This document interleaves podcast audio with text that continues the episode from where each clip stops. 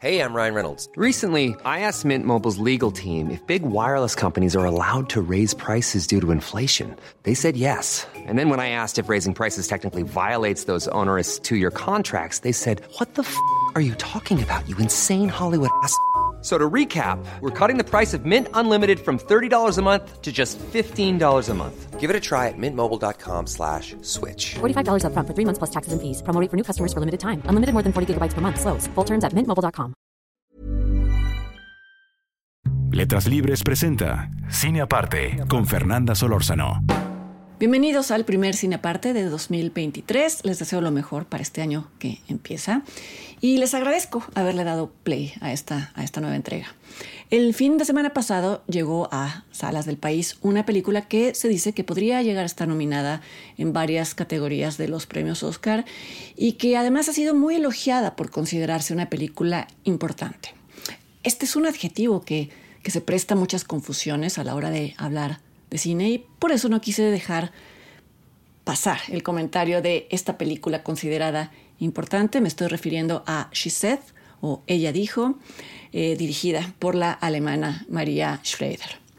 En esta película se describe el trabajo de investigación realizado por las periodistas Jodie Cantor y Megan Thoby del periódico The New York Times, un trabajo que culminó con la publicación en octubre del 2017 del reportaje que expuso los abusos del productor Harvey Weinstein.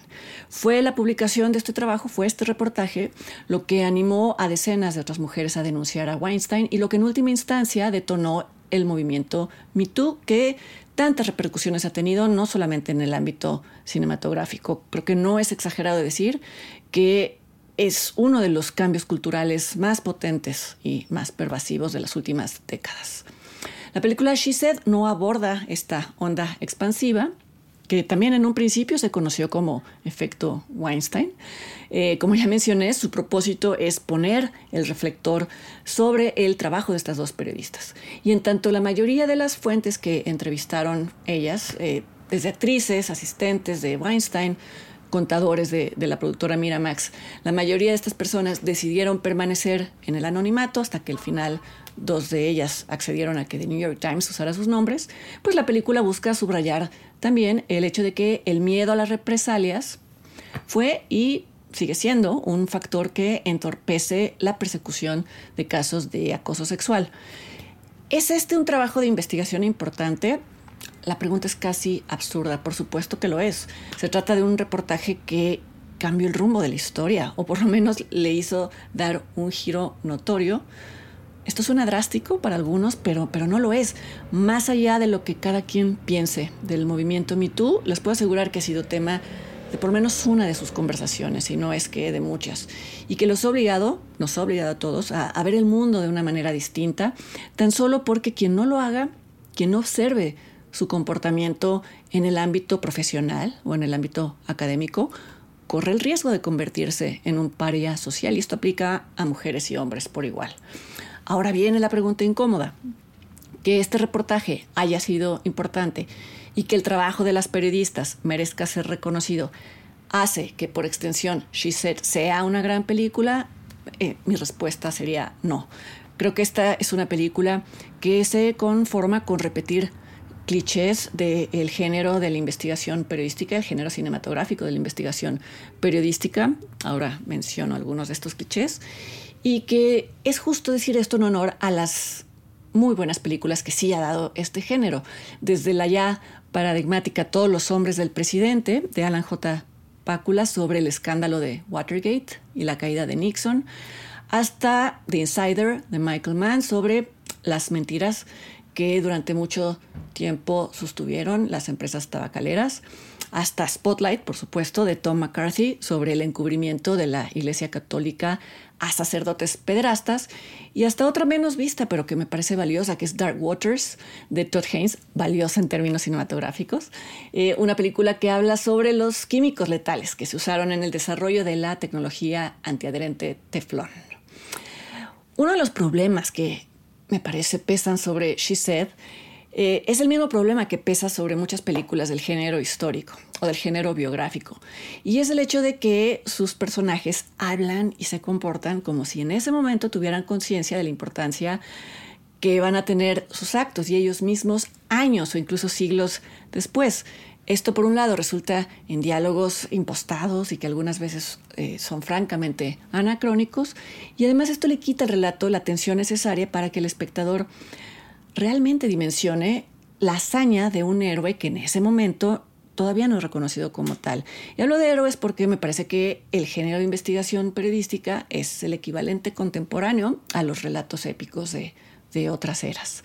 Insisto, no es que las periodistas Jodie Cantor y Megan Thoey no hayan realizado una investigación que las convirtió en heroínas, sino que la película las convierte en personajes que todo el tiempo hablan entre ellas y con otras personas de su propio trabajo. Algo que me parece condescendiente con el espectador, como que hay que estarle diciendo de qué se trata la película, y que además no le hace justicia a las periodistas reales.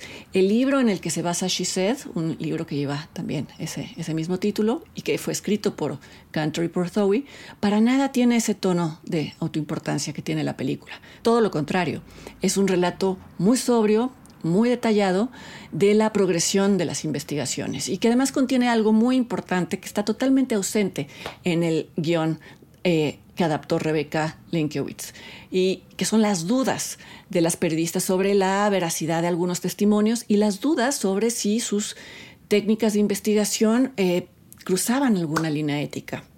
La única duda que asalta a los personajes de la película es si su reportaje, en caso de ser publicado, va a tener alguna repercusión. En tanto nosotros, como espectadores, sabemos la respuesta a esto, sí, el reportaje va a tener una repercusión, estas dudas se sienten como preguntas retóricas eh, que salen sobrando.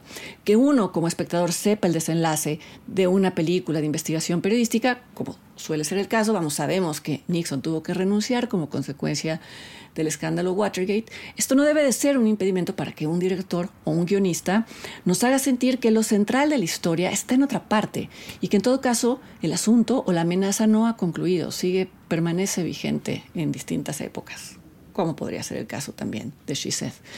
Entiendo que el propósito de esta película, de She Said, era ilustrar la labor periodística de, de, Megan Zoe y de Jodie Cantor, y que esto obligaba a mostrarlas a ellas entrevistando a fuentes que daban información, pero luego no querían que se les identificara, etcétera, y que esto a su vez ilustraba el punto del miedo a las represalias.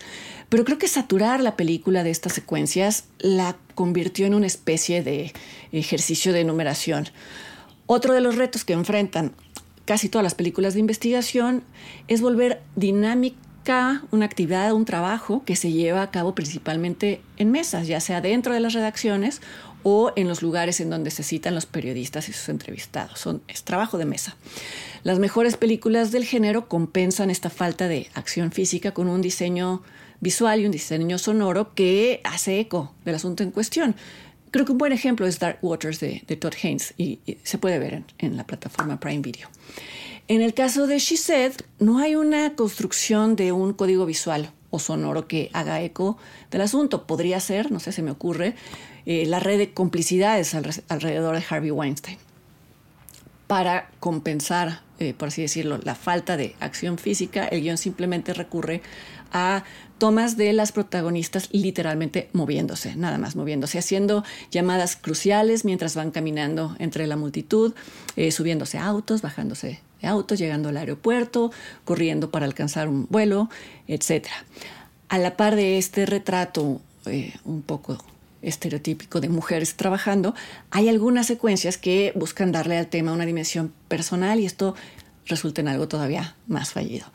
Pongo dos ejemplos. Cuando las periodistas se reúnen en un bar para eh, discutir el caso y un hombre se acerca para intentar un ligue, todas ellas explotan al unísono.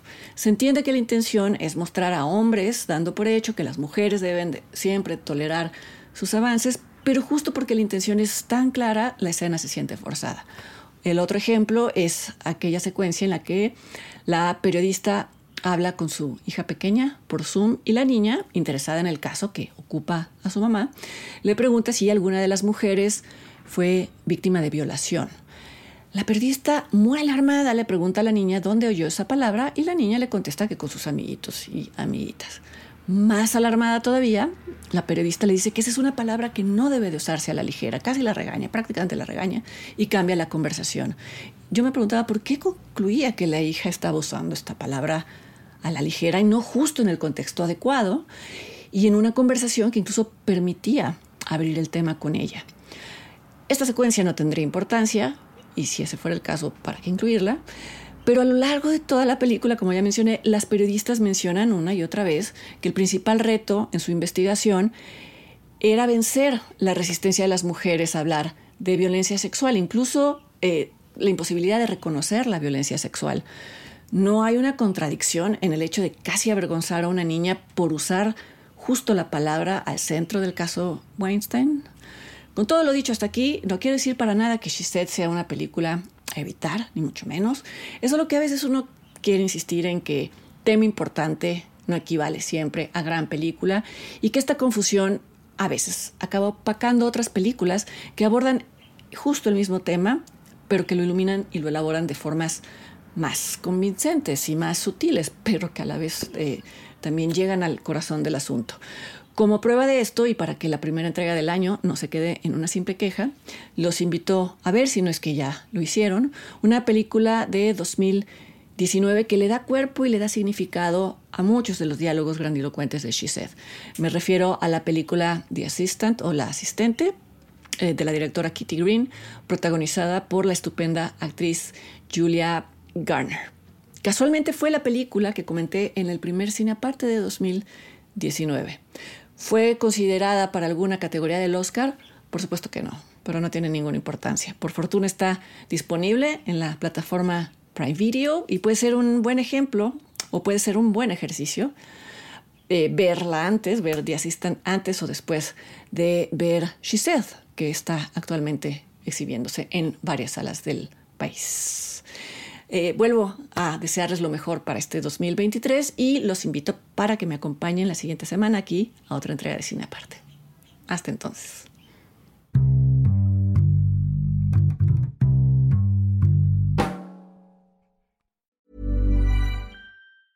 Ever catch yourself eating the same flavorless dinner three days in a row?